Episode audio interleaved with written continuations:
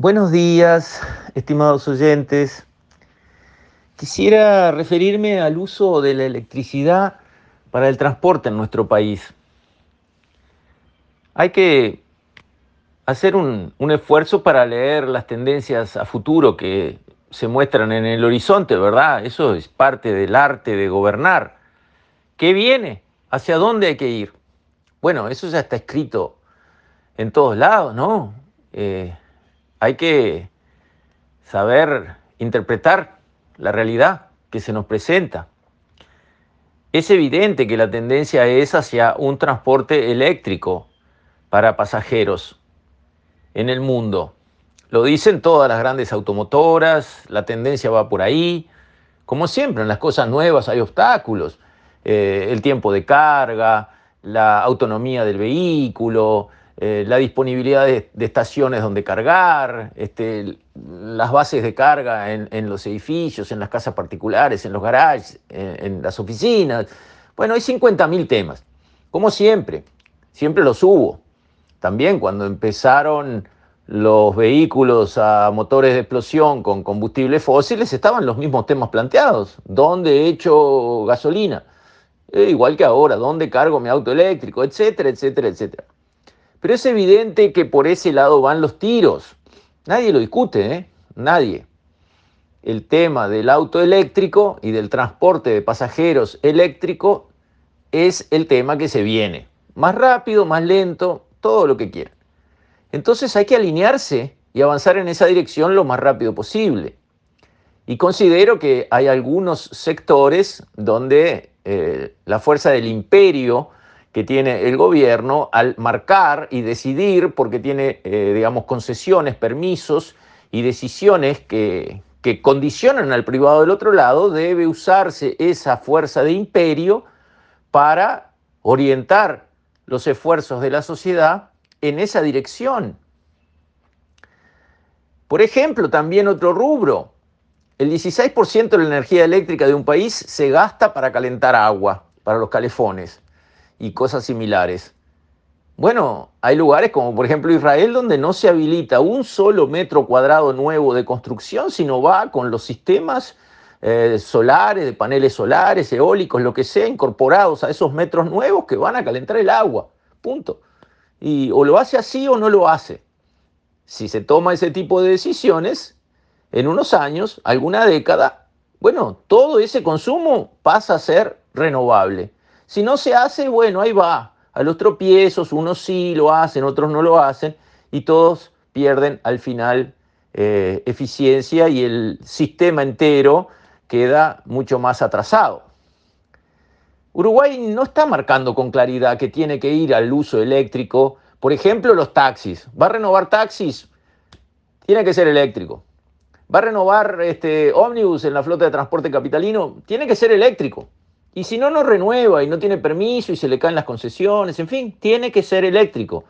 Es más limpio, no hace ruido, eh, no consume combustibles fósiles que contaminan el ambiente y nos crean problemas con ANCAP en cuanto a cómo hacemos para encontrar un combustible competitivo, etcétera, etcétera, etcétera, etcétera.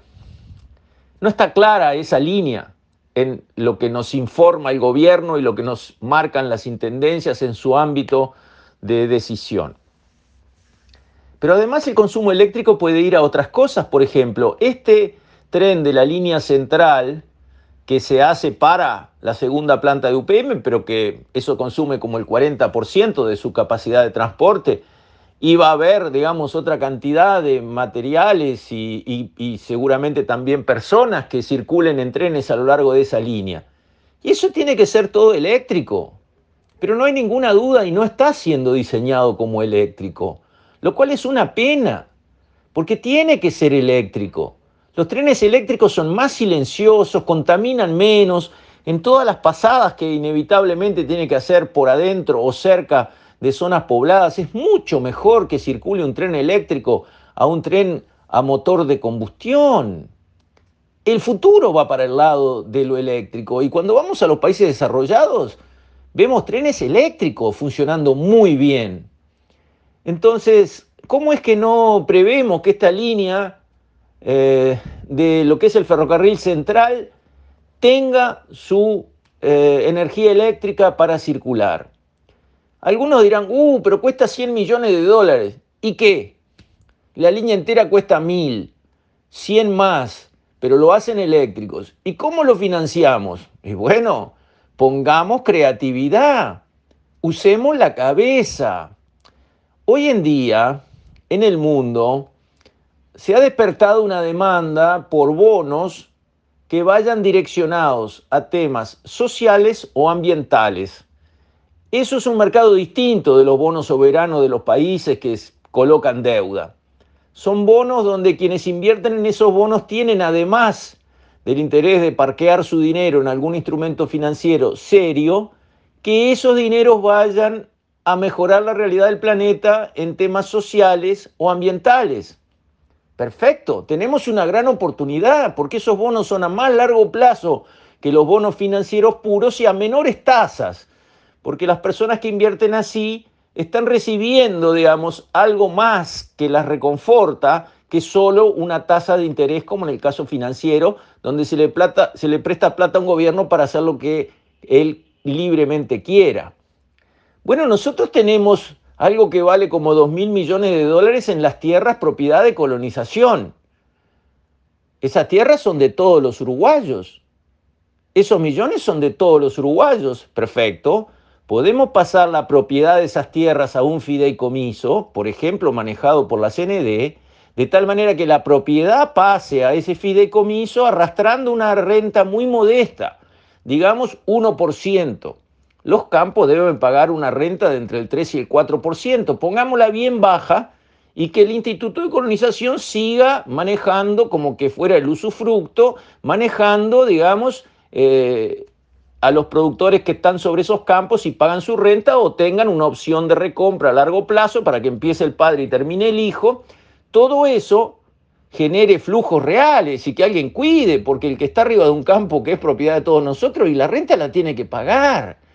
Porque no podemos como sociedad poner de un millón de dólares para que algunas personas que tienen vocación de producción agropecuaria consigan satisfacer esa vocación, pero al hijo del panadero que tiene vocación de poner una panadería no le ponemos 50 mil dólares para que el nene ponga una panadería.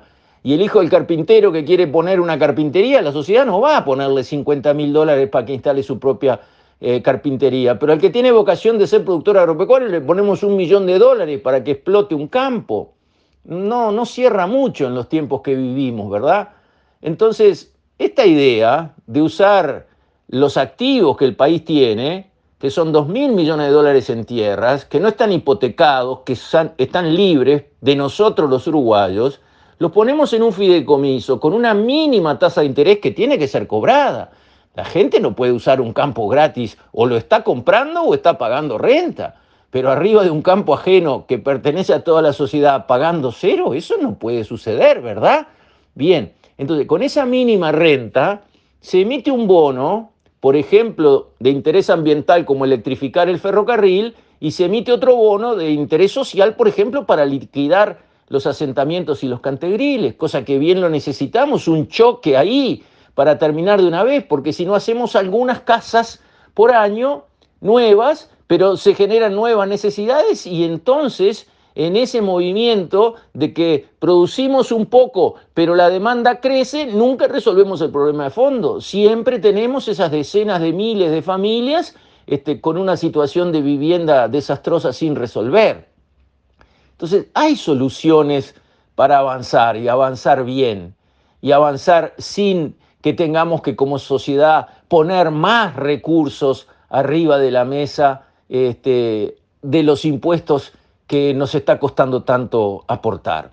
Creo que es tiempo que el gobierno mire el tema del uso de la electricidad en transporte de personas y, por ejemplo, del ferrocarril central para que se tomen las decisiones correctas en estos tiempos.